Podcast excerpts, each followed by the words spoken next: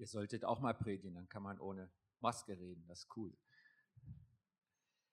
Ich bete, Herr, ich bitte dich, öffne mir den Mund, damit ich deinen Ruhm verkünde. Amen. Ja, ich habe mal eine Frage an dich. Siehst du eigentlich erlöst aus? Du? Ja? Ähm, vielleicht beobachtet dich ja jemand. Der Friedrich Nietzsche soll mal gesagt haben, ist ein Pfarrersohn und Philosoph vor 100 Jahren gelebt, plus minus.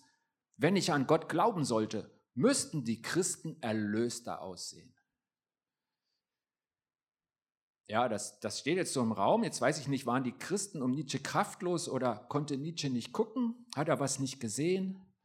Jesus hat dazu gesagt, daran werden alle erkennen, dass ihr meine Jünger seid, wenn ihr einander liebt.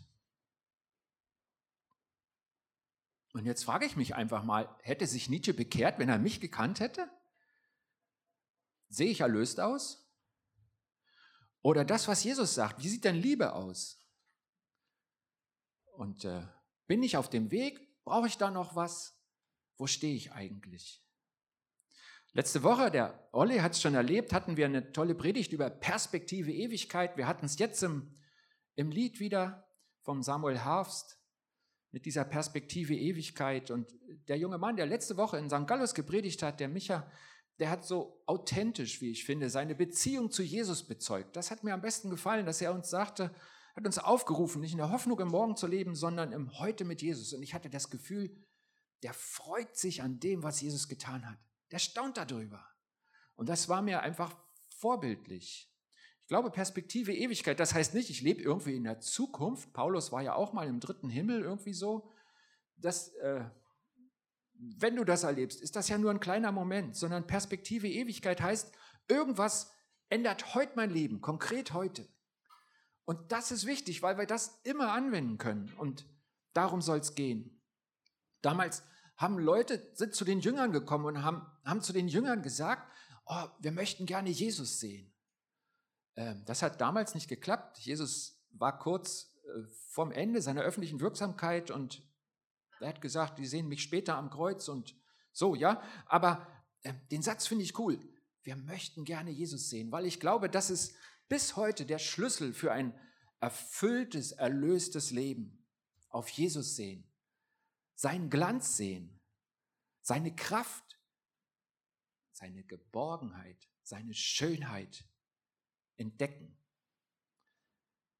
Das tut gut, das färbt ab, das ändert das Heute.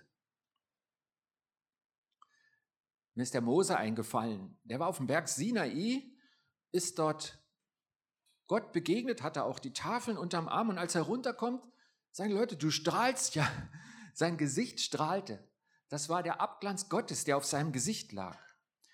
Ich glaube, dass es so glänzend sicher die Ausnahme ist, dass ähm, so sichtbar wie bei Mose.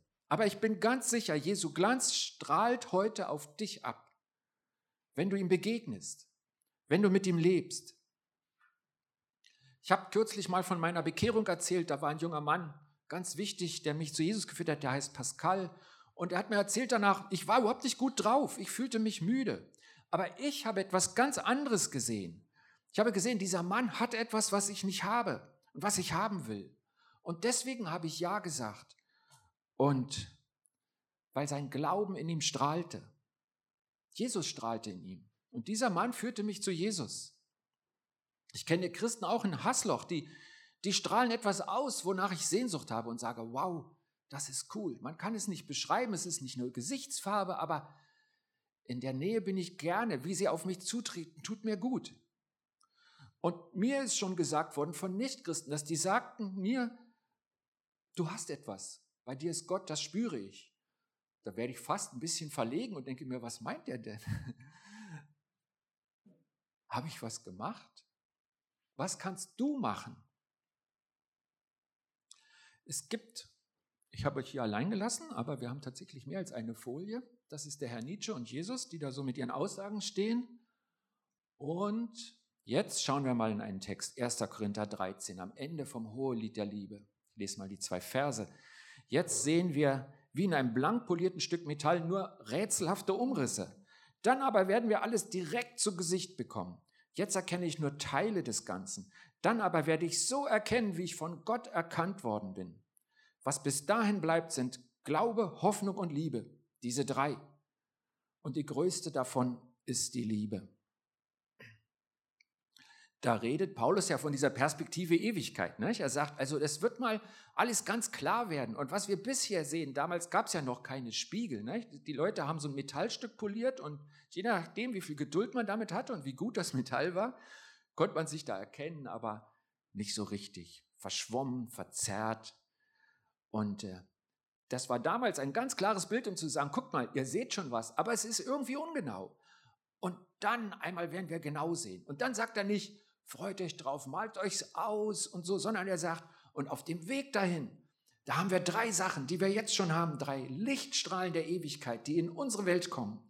Und das ist Hoffnung, Liebe und Glaube.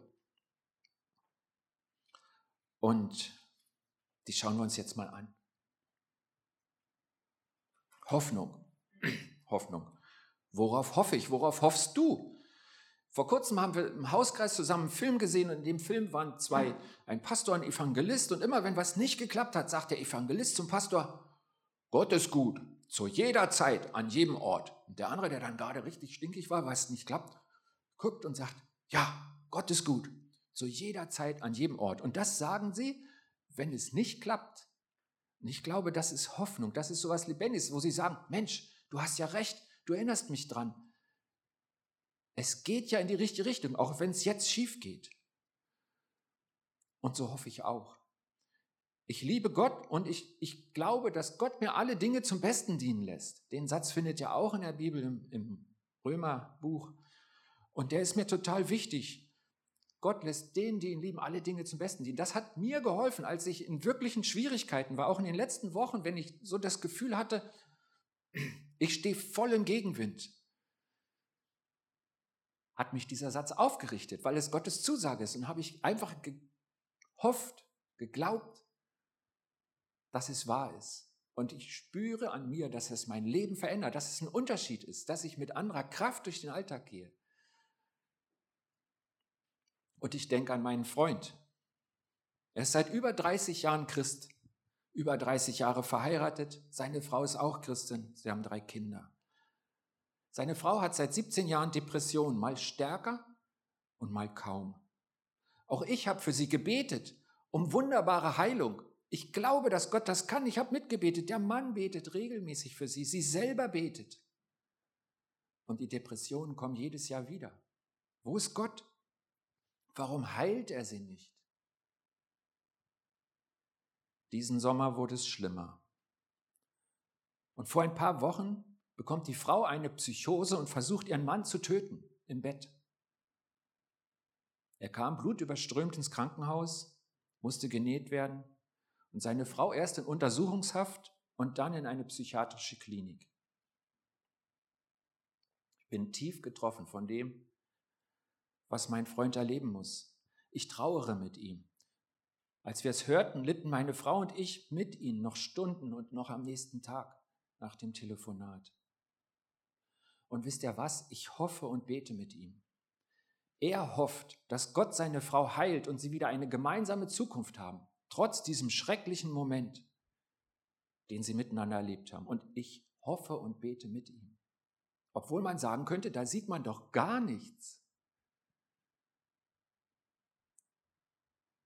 Im Römerbrief steht Vers 24, wir sind gerettet auf Hoffnung hin. Die Hoffnung aber, die man sieht, ist nicht Hoffnung. Denn wie kann man auf das hoffen, was man sieht? Merkt ihr, dass da eine lebendige Hoffnung ins Spiel kommt, die man nicht beweisen kann, die aber das Leben ändert? Dieser Mann, den ich frage, was, wofür soll ich beten? dann sagt er, dass meine Frau geheilt wird und wir eine Zukunft haben. Keine Rache, keine... Ich weiß nicht, wie man auch reagieren könnte. Hoffnung. Ich glaube, das schenkt Gott. Hoffen, auch wenn es scheinbar keinen Grund dafür gibt sehen auf den Gott, der gut ist und der kann. Auf den ewigen Gott sehen und daraus Kraft und Trost schöpfen für mein Heute und mein Jetzt. Ich weiß nicht, ob du auch so eine hoffnungslose Situation kennst. Und ich nehme einfach diesen ersten Begriff aus dem Hohelied der Liebe aus 1. Korinther 13. Es bleiben Hoffnung, Liebe und Glauben. Hoffen auf Gott ist eine Verbindung mit der Herrlichkeit Gottes, die uns konkret verändert, gerade in der Not. Hoffnung.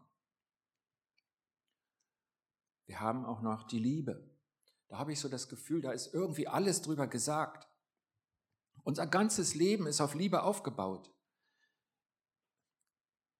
Ich bin ganz sicher, wenn Mann und Frau sich lieben und diese Liebe nicht verloren geht, ist es die beste Lebensform, wie man das Leben meistert. Gemeinsam in Liebe. Und wenn ich sehe, wie vielleicht auch unsere Gesellschaft über die, die Ehe redet und wie sie auch zerpflückt wird und man alles Mögliche gleichwertig an die Stelle stellt, ich glaube, wir schauen viel mehr auf das, was in der Liebe häufig schief geht. Und diese Berichte gibt es leider als auf das große Potenzial, was in dem Geschenk der Liebe steckt. Und das gilt nicht nur für Eheleute. Wenn wir uns in der Gemeinde lieben, und das ist ja das Feld, was, was Jesus erwähnt hat, als er sagte, die Leute erkennen euch, wenn ihr Liebe habt untereinander. Dann sagt Jesus, dann haben, haben wir Ausstrahlung nach außen. Die Menschen erkennen, dass Gott in unserer Mitte ist. Lebendige Gemeinde, wie Gott sie gesetzt hat, ist die beste gemeinsame Lebensform, die es gibt. Und auch da sollten wir auf das Potenzial schauen und nicht auf die Fehler, die passieren. Sich lieben zu können, ist ein Geschenk. Und die Gemeinschaft der Christen ist ein geschützter Rahmen, wo wir das üben können, weil wir alle noch wachsen müssen. Und wir haben hier die Chance. Gerade sind wir da. Was für ein, ein Privileg. In der Liebe steckt Kraft. Sie ist der stärkste Strahl aus der Ewigkeit bei Gott der hinüberleuchtet in unser Jetzt. Wie geht das mit dem Lieben? Gott sagt, du kannst die Liebe zu mir, zu Gott und zum Menschen nicht trennen. Und er sagt es ganz deutlich, Johannes hat das aufgeschrieben, wenn du Gott liebst und hast deinen Bruder, dann, dann bist du noch in der Finsternis, die Liebe nicht bei dir. Er sagt, verkehrt, falsch, so nicht. Du kannst die Liebe zu Gott und zu Gott nicht trennen. Und wenn wir sagen, Liebe und Gott, ja, der ist so toll und ich liebe ihn, sagt Gott, okay, und jetzt, und hier und im Jetzt, lass es raus, wend es an. Lebst du das? Jesus hat gesagt, liebt eure Feinde. Und wenn ich dann auf mich gucke, dann bin ich so froh, dass mir kein Mensch einfällt, wo ich sage, der ist mein Feind. Ich, ich weiß so eigentlich, Gott sei Dank. Aber selbst in der abgeschwächten Form, wie meine Herausforderungen mit Menschen aussehen, fordert mich dieses Wort heraus. Den Nächsten lieben, der mich anstrengt, der meine Zeit stiehlt, der mich an Grenzen bringt. Kennst du das? Also, das erste Beispiel bei mir ist, ich, ich fahre auf der Landstraße, 100 darf ich fahren, der vor mir fährt 85. Und wenn das länger dauert, habe ich, denke ich, keine freundlichen Sachen über ihn. Dabei kenne ich den gar nicht. Die, die lachen, die verstehen mich, schätze ich jetzt mal. Okay. Und hm, da kann man drüber lachen. Ne? Vielleicht will Gott mich Geduld lehren. Aber es gibt ja andere Begegnungen im Leben, die noch viel anstrengender sind. Ich, ich kenne einen alten Mann, der redet ohne Ende. Und du weißt nicht, was das bedeutet. Echte Ewigkeiten. Eine Stunde ist kurz. Und er redet nur von sich, von dem, was er erlebt hat, von dem, was er weiß. Er fragt mich nicht nach meinem Leben und er wiederholt sich oft. Rufe ich ihn trotzdem an. Will ich ihn lieben? Wenn jemand mit dir redet und er braucht ewig, um sein Anliegen zu erklären, vielleicht redet er auch noch langsamer als du. Welche Gefühle hast du dann? Kannst du jemand lieben, der offensichtlich Fehler macht? selbst schuld ist, wie man so sagt? Liebst du die Person? Was meinst du, fühlt sich dein Nächster dir gegenüber geliebt? Ich sage euch mal einen Satz und der ist mir wichtig. Liebe zeigt sich besonders gut gegenüber denen, die schwächer sind als du. Liebe zeigt sich besonders gut gegenüber denen, die schwächer sind als du. Das andere können nämlich alle. Aber gegenüber denen, die mühselig sind, die schwächer sind, die deine Hilfe brauchen, die so offensichtlich nicht perfekt sind, da zeigt sich Liebe. Und ich sage euch was, zum konkreten Lieben kann man sich entscheiden, dafür oder dagegen. Sonst könnte Gott nicht sagen, ihr Männer, wir haben ja doch noch einen Männerüberschuss, deswegen sage ich es uns Männern mal, ihr Männer liebt eure Frauen. Gefühle kann man doch nicht befehlen, oder? Du sollst nicht auf Gefühle warten. Gott sagt, du sollst dich entscheiden zu lieben. Ihr Männer liebt eure Frauen. Petrus hat mal geschrieben, vor allen Dingen habt untereinander beharrliche Liebe, denn Liebe deckt der Sündenmenge zu. Petrus sagt uns hier, wenn ihr das umsetzt, wenn du das lebst, dann, dann wiegt das das auf, was an dir nicht perfekt ist und was am anderen nicht perfekt ist. Es deckt eure Sünden zu und ihr kommt beide mit solchen Dingern, mit Sünden.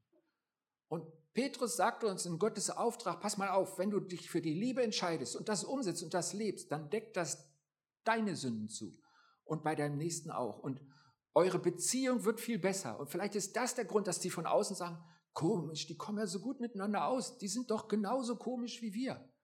Und Jesus nennt das, sie werden erkennen, dass ich in eurer Mitte bin, dass ihr Liebe untereinander habt. Wir sind alle Sünder, machen alle Fehler und an meinem Fehler reibt sich mein Nächster und ich sehe die Fehler am anderen. Und trotzdem ist gesegnete, gute Gemeinschaft möglich, wenn wir uns lieben. Liebe ist der Strahl aus der Ewigkeit vom Thron Gottes her in unsere Welt.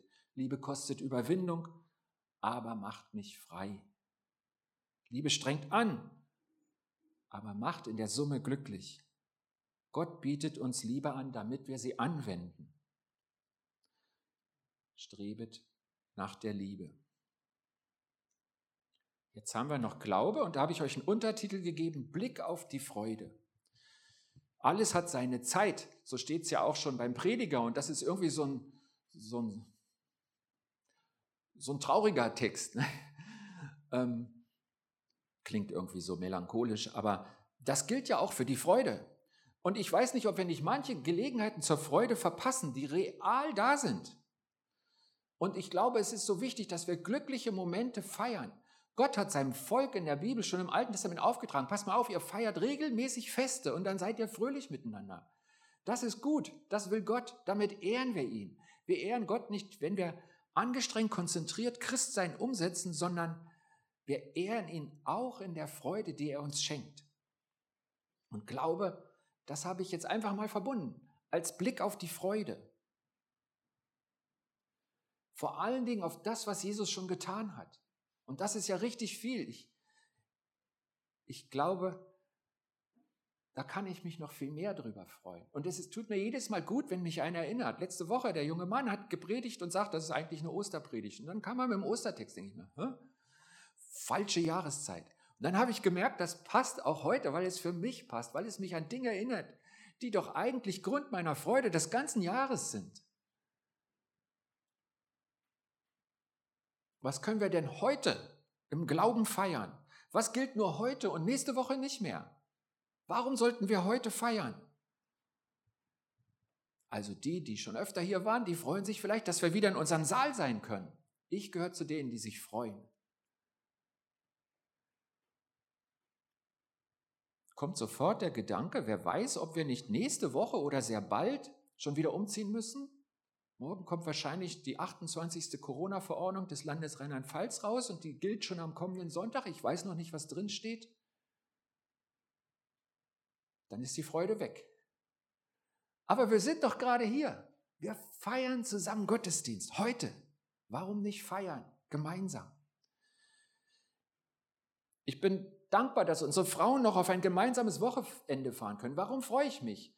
Weil ich völlig verblüfft gesehen habe, wie glücklich die Frauen letzte Mal zurückkamen. Das war so sichtbar, so greifbar, dass ich es ihnen gönne. Es könnte sofort der Gedanke kommen, war das falsch? Ist da so ein Hotspot entstanden, weil die aufeinander hocken in einem Wochenende? Ich weiß es nicht. Aber die, die sich entschieden haben zu fahren, ich wünsche ihnen, dass sie sich freuen und dass sie feiern. Steht ihr, was ich meine? Heute das gute Feiern, was Gott uns schenkt. Sich freuen über unseren Neubau. Sagst du, den sieht man doch gar nicht. Aber im Glauben freue ich mich darüber. Er wird kommen, weil Gott uns dazu beauftragt hat. Wir sind heute hier und in einigen Monaten sind wir 40 Meter weiter und werden Platz haben. Und ich freue mich drauf. Heute ist es eng und wir werden bald viel mehr Platz haben und ich freue mich drauf. Wisst ihr was? Und wir haben schon über die ersten 100.000 Euro Sonderspenden für den Bau im Laufe des letzten Jahres. Und jeder, der dafür gespendet hat, sagt ja genau dasselbe. Er sagt, ich glaube, dass es was wird. Dieses Geld verläuft nicht im Sand, sondern ich glaube, dass ich gerade einen Baustand gebe für etwas, was kommen wird. Wir haben noch nicht mal die Baugenehmigung, aber wir glauben das. Und ich freue mich schon heute. Und ich glaube, dass es da sein wird. Ich bin da. Ich hoffe, ihr auch, wenn wir es einweihen. Vielleicht feiern wir auch schon mal im Rohbau, weil da so viel mehr Platz ist. Mal sehen.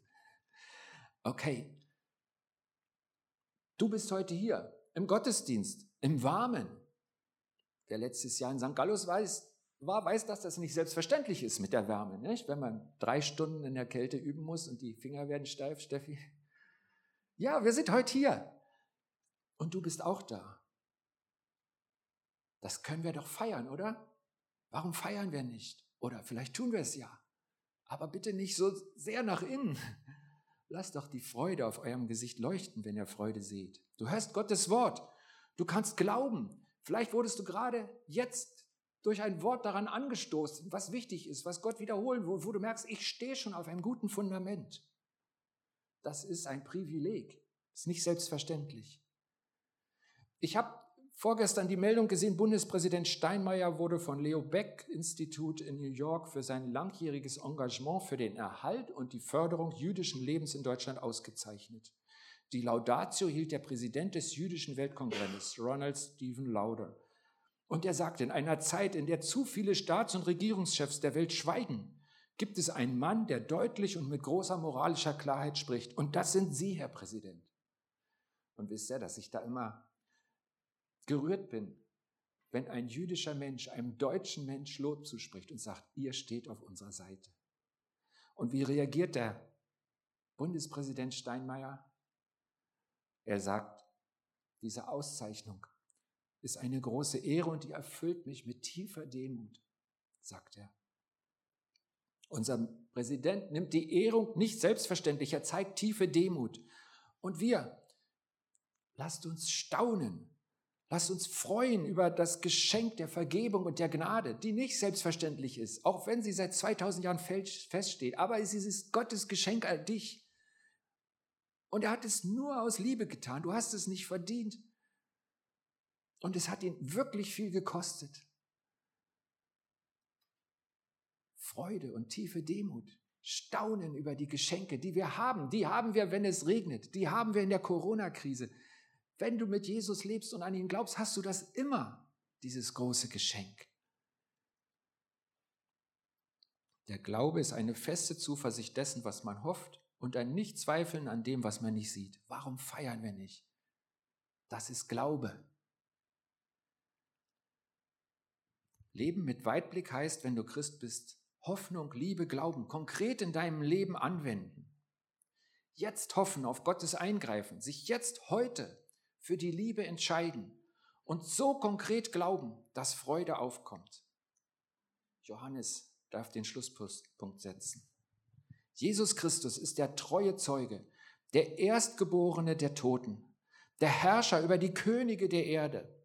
Er liebt uns und hat uns von unseren Sünden erlöst durch sein Blut. Und er hat uns zu Königen gemacht und zu Priestern vor Gott, seinem Vater.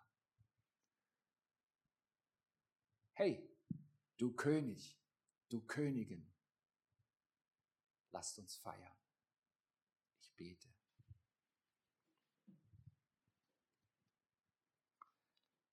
Jesus, ich möchte wieder staunen lernen und ich habe allen Grund dazu.